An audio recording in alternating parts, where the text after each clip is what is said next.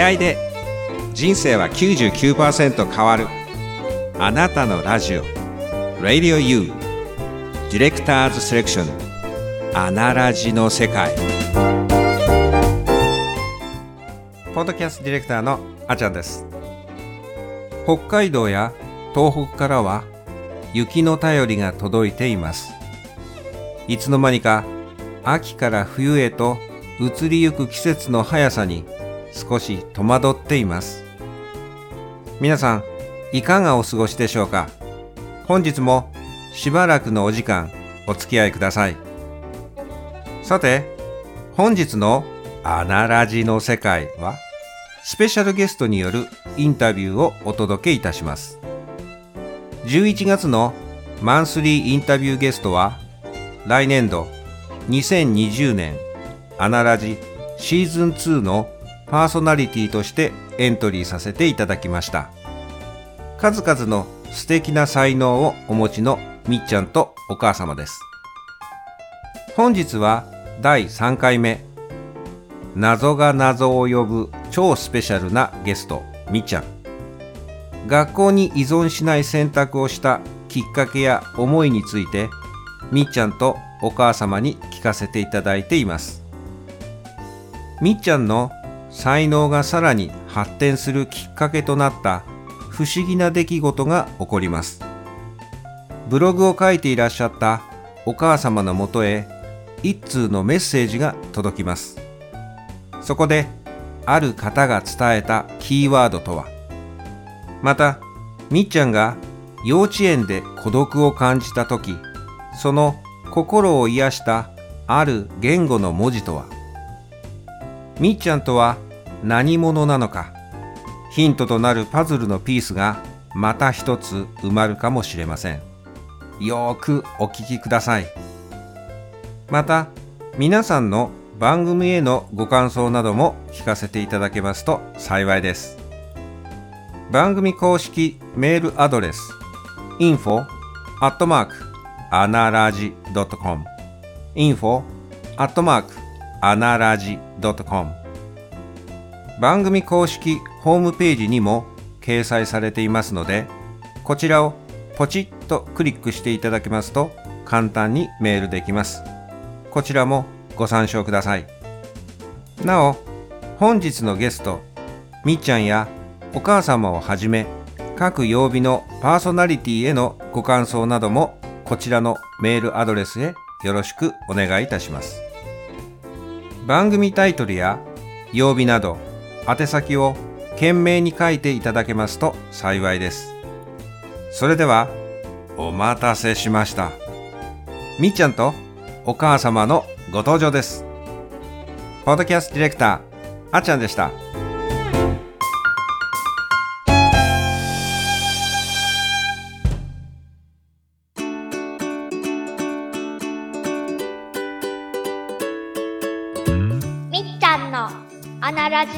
世界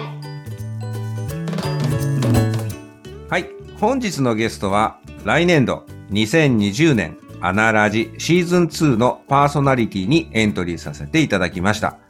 数々の素敵な才能をお持ちのみっちゃんとお母様です。こんにちは。こんにちは。今日もよろしくお願いいたします。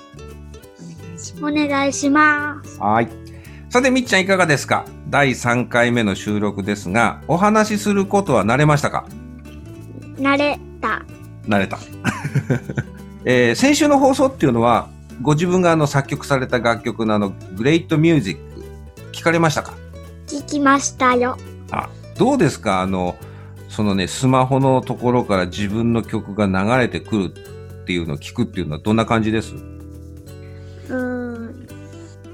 不思議？そうでもない。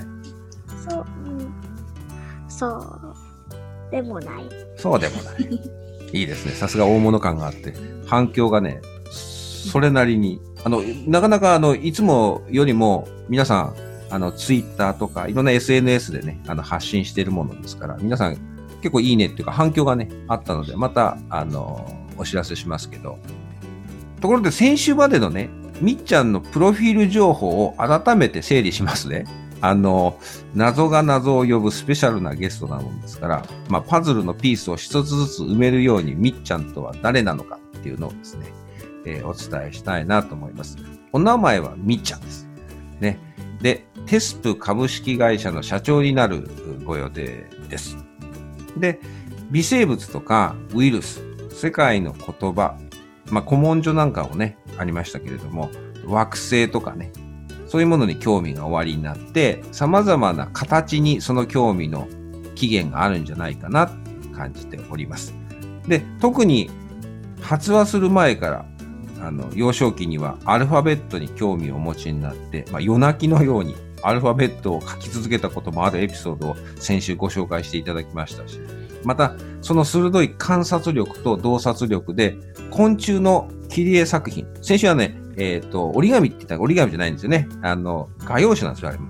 だから余計にすごいなと思ったんですけど、これで賞を受賞した作品っていうのは番組公式 Facebook をはじめとした SNS に掲載と同時に大きな反響をいただきました。皆さん、あの、いつもよりいいねが多かったりとか、そういうパーソナリティをしてらっしゃった方も、いいねわざわざ押してくださったりとかですね、皆さん、すごく興味持ってね、あの、聞いてくださったり、見てくださったりしたので、あすごいなぁと改めて感じました。そして、コンピューターの Apple に、えー、精通して、ご自宅にみっちゃんミュージアム、Apple のミュージアムですね、博物館終わりになって、私も拝見させていただきました。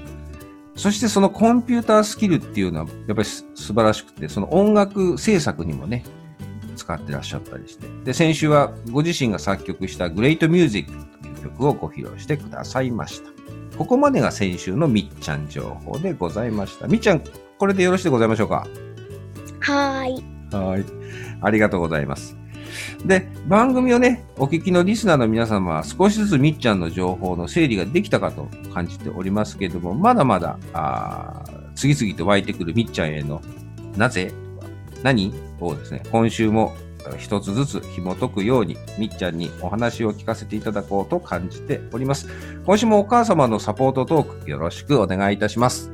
お母様、先週ね、みっちゃんが初めてあの通園した際の違和感を感じたお話を聞かせていただいたんですが、学校行かない選択、まあ、つまり学校に依存しない選択を考え始めたきっかけもそのあたりからですか？そうですね。もうその時には、だいぶそ,、うん、そういうふうにせん、うん、学校に行かない方がいいんじゃないかなってだいぶ考えてた頃でなるほど。えっとはい。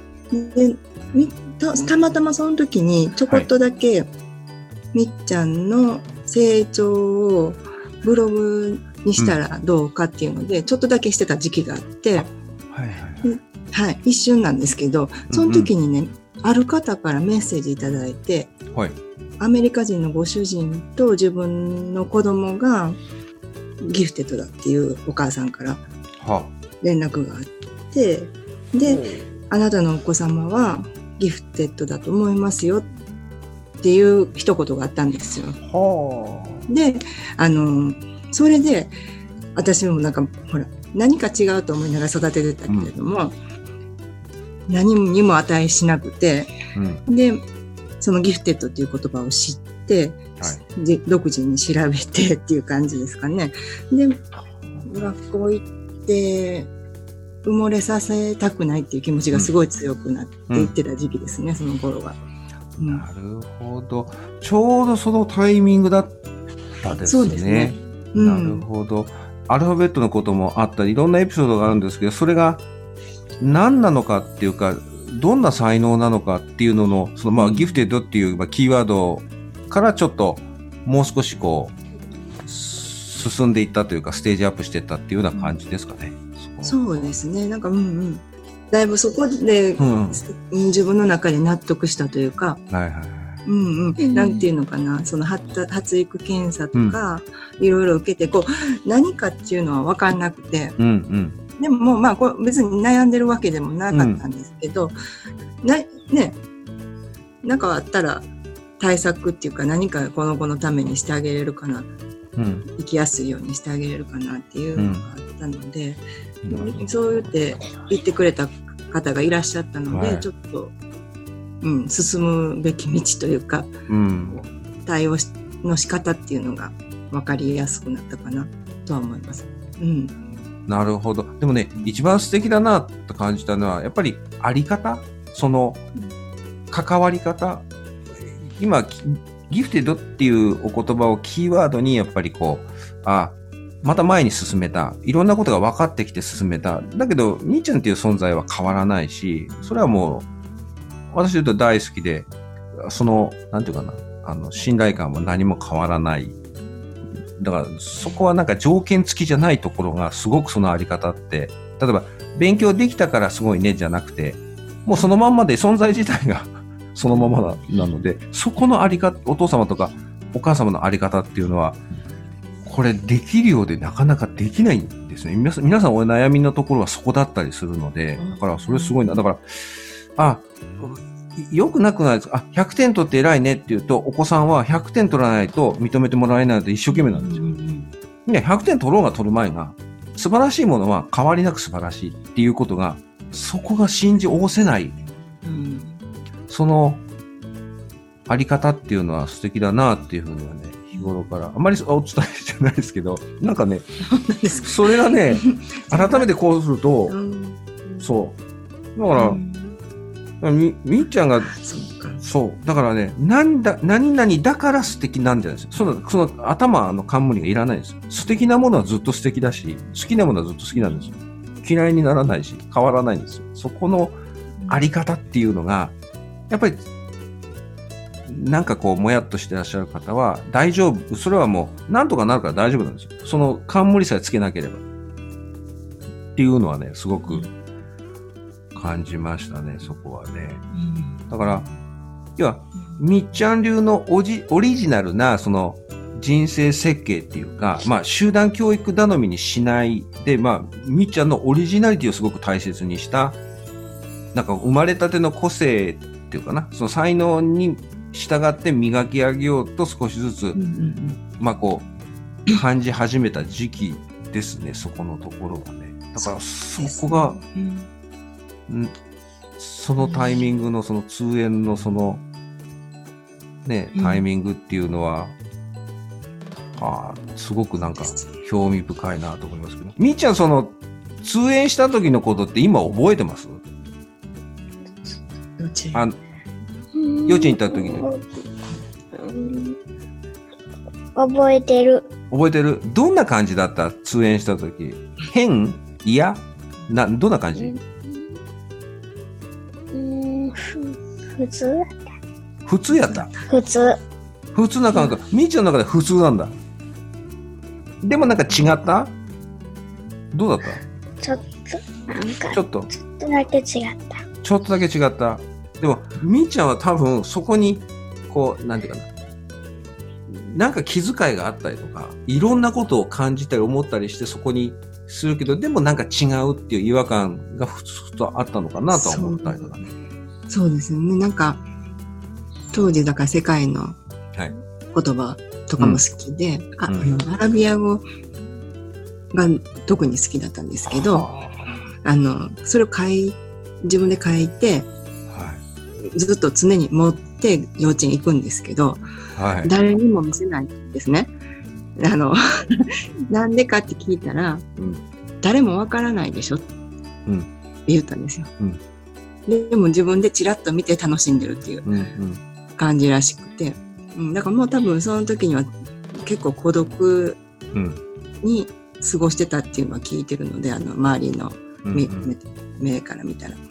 だから、そこで使い分けが始まってて、うん自分の。それはダメやと思って、出ましたね私はうんうんうん、もうだからそこで使い分けして、標準化されていくっていうのがすごく、うんうん、危険やなと思ってましたね。うん。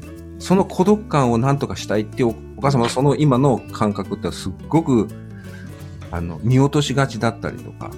だからそれだけ例えば先ほどギフテッドだからいいよねって周りは何でもかんでもギフテッドが OK なわけじゃなくて。たと例えばそれはギフテッドっていう言葉で表せれるけどでもみっちゃんはみっちゃんだからみっちゃんはみっちゃんのままなんですそうそうそうそうそうそうそうそう。そうなの。そうなんだよ。そこなんですよ。そう。そうだ。ギフテッドだから OK じゃないんですよ。それはたまたまギフテッドのあの才能とかはあるけど、それと今満たされてるのか、それが安心なのかでまた別なお話なので、関わってはいるけど別な話なんですよ。だからみっちゃんはみっちゃんとして分かってもらえる、やっぱり人とか物とかこととの出会いっていうのは、やっぱりそれはすごく、あの、お父様お母様のその関わりっていうのは非常に素敵なこれね、子育てとかじゃなくて、やっぱり育んでいらっしゃるんですよね。育み合いっていう、もう子育ての領域じゃないんですよ。子育てじゃなくて。うんそう。そう思って。だから、それはお互いに、だから、育み合い、私もかみーちゃんと関わらせてもらって、私も育み合いの中にいるので、だから、その中でお互いに、子供とか大人とかもそういう枠じゃないんですよ。人としてそう関わった以上は、その中で何かが、ね、こう、うん育み合いの中にいるというような感じですね。なるほどね。でも、通園って続けられたんですか？そうですね。結局、まあ2年間ですけど、素晴らしいですね。消えました。ねその間、まあ、そうですよね。その間に、なんか、小学校はどうするっていうはい。のが、うん、考えてましたよね。そこって、その、通園していたその2年間よりも、その小学校の方がそのギャップは激しいんですか？やっぱりその、えっと、肉体的にも、あの、成長していく中とか、いろいろその、まん、その、なん成長に合わせてそのギャップっていうのが、その、い、例えば、その、みーちゃんが嫌だなとか、あこういうのはちょっと違うなっていう、その、思いがどんどん幅が広がっていくもんですか？そうですよね。幼稚園って結構遊びも多いんで、多分、そういうのも好きなので、うん、うん。全然そこはカバーできた部分もあるかもしれないですけど、うんうん、小学校はやっぱりね勉強入ってきてうん、授業がどうねみっちゃんに対しみっちゃんはどう思うか？授業に対しての退屈感とか、うん。うん、みーちゃん、小学校どんな感じだった？うーん、ちょ、ちょっうん、放送してる違う？違った感じ、やっぱり。と違う。ちょっと違う。なるほど。で、まあ、ここでね、やっぱり念のためにお伝え、私はしたいと感じていることがあって、やっぱり不登校って世の中に言葉があるんですけど、私はこの言葉はみっちゃんに当てはまらないって感じてるんですね。なぜなら、通いたいっていう思いや意思があって、通いたくても通えない、じゃないんですよね。大切なのはその、志ある選択をしてるってこと。それで、盲目的に、また、なし崩し的に通学することに依存しているのではなくて、個性を磨き上げるっていう、まあ、人生の目的を持って生きてるっていうことなので、私は不登校っていう言葉は使いません。だし、みっちゃんは不登校じゃないですね。そういうところは。お伝えしたいなっていうふうに感じてます。まあ、そんなね、選択をされたみっちゃんなんですけど、その選択からどのように才能の発展に生かしてこられたか、さらにどんな人、物、こととの出会いがあって、ご縁があって、今ここがあるのかっていうお話はですね、えー新番組のお話についても含めて次回の放送で詳しく聞かせていただきたいなって感じております。さて、みっちゃん。それでは今週も最後に、リスナーの方々へ、来週の聞きどころについて、メッセージをよろしくお願いいたします。メッセージ。次回もお楽しみに。ありがとうございます。それでは、みっちゃん、お母様、今日はありがとうございました。また、あの、来週、第4回目、最終回でよろしくお願いいたします。お願いしますお願いします。